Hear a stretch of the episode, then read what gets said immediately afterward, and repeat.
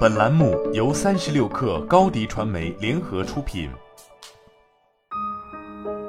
本文来自三十六氪神译局。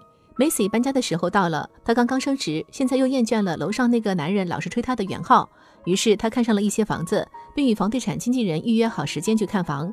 看了三个地方之后，她爱上了其中的一个。那个房子后院很大，厨房是开放式的，很漂亮。更重要的是，这条路上的学校是一所名校，他已经准备好要签约了。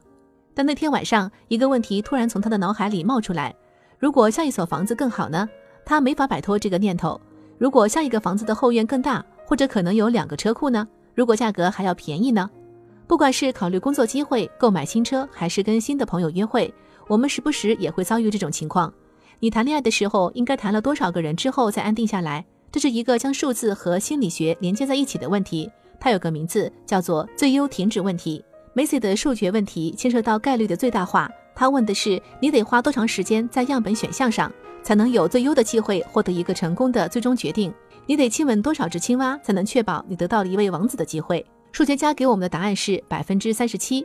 其基本思想是：如果你需要从一百个不同选项里面做出决定，你应该尝试并摒弃前三十七个选项。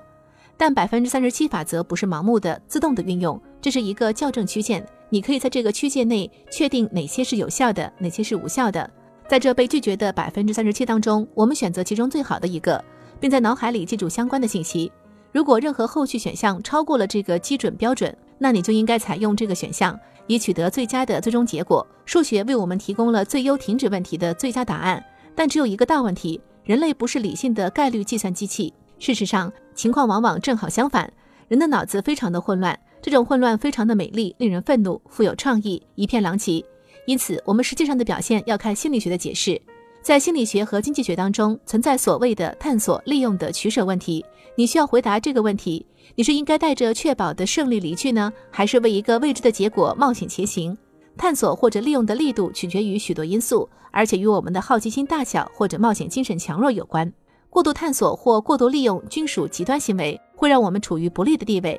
利用过多的人可能会养成习惯，而探索过多的人则有可能会变成杂事不精的万事通。过度利用的人会陷入困境，缺乏动力，而且会觉得无聊。过度探索的人缺乏专业知识，从来都不能充分深入去体验任何东西。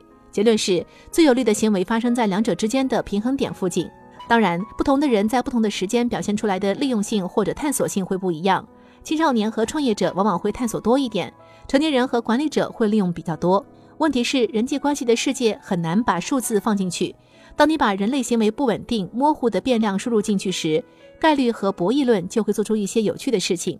就拿百分之三十七的法则来说吧，作为一条一般原则，在你安定下来之前，去体验各种不同的约会对象，熟悉各种性格类型是很有意义的。但是谁能下结论说，第一个约会对象就不是你的一生挚爱呢？那个你一见钟情的人带给你的快乐，说不定再也没有第二个人能比得上呢。说不定当你后来再回想起过去的男友或女友时，才意识到对方一直都是最好的那个。而且我们不要忘记，这不仅仅只是你决定的，你还得反过来被对方接受。不过，作为一般规则而言，百分之三十七是不错的选择。在买东西或做出生活决定时，在授权上而言，这是一个安全起点。在确定下来之前，对这个领域进行采样有很多智慧。重点是做好研究和校准预期。这一切都跟了解决定一个好东西好坏的因素是什么，以及你从中想获得什么有关。你会先选择什么场合来应用这条规则呢？好了，本期节目就是这样，下期节目我们不见不散。